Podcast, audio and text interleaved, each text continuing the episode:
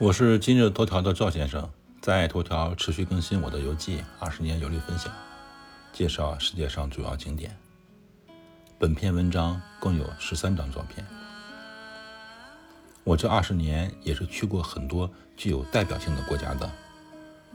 穆斯林国家中，主要在巴基斯坦陆续住了四年；基督教国家中，在韩国和新加坡这两个国家多一些。犹太教国家当然只去过以色列，因为到处旅游，知道一些伊斯兰教、基督教的餐饮的禁忌，但是毕竟呢很少接触犹太人，对犹太教的饮食习惯不太了解。大约在两千零五年的时候，我在新加坡第一次与犹太人一起吃饭，了解到他们不吃那种不带鳞的鱼。等我到了以色列。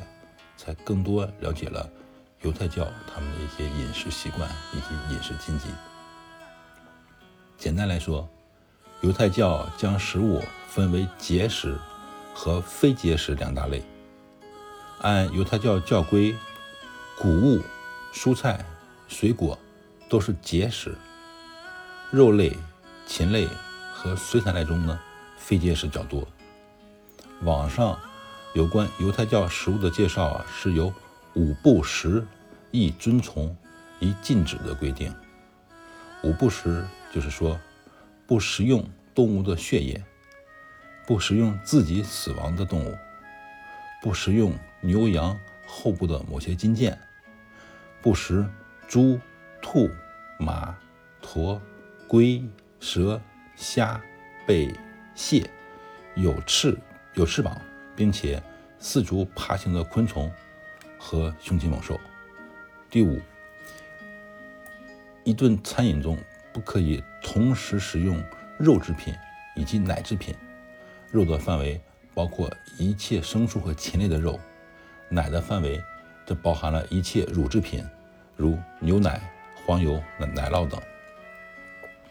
这些规矩中的前四条，在很多穆斯林国家。基督教国家中也有类似的规定。第五条，这可以说是犹太教餐饮清规中最特殊的部分了。严格说来，按照这个规定，不可以用黄油煎肉，不可以在吃完肉类食用后食用冰淇淋等作为餐后甜点。我们在以色列经常犯这种错误，比如说喝牛奶的时候吃肉制品，或者说。吃含鸡肉的菜的时候呢，点带鸡蛋的菜。我们中国人对餐饮没有太多禁忌。我们在以色列点菜的时候呢，大家都很谨慎，尽量避免犯错误。我们这几个哥们儿用自己总结的当地点菜的规矩，就是不能同时吃父母和孩子。比如说，吃肉就不能喝奶，吃鸡就不能吃鸡蛋。最好的点餐方法就是点菜前先声明自己不是犹太人，不懂规矩。每点一道菜都问问服务员是否符合他们的节食规矩，叫 kosher，也就是犹太教徒餐饮的规定。因为我们还算礼貌，尽量有时候点菜呢不 kosher，所以也得到了当地人善意的谅解。赵先生，二零二二年三月六日。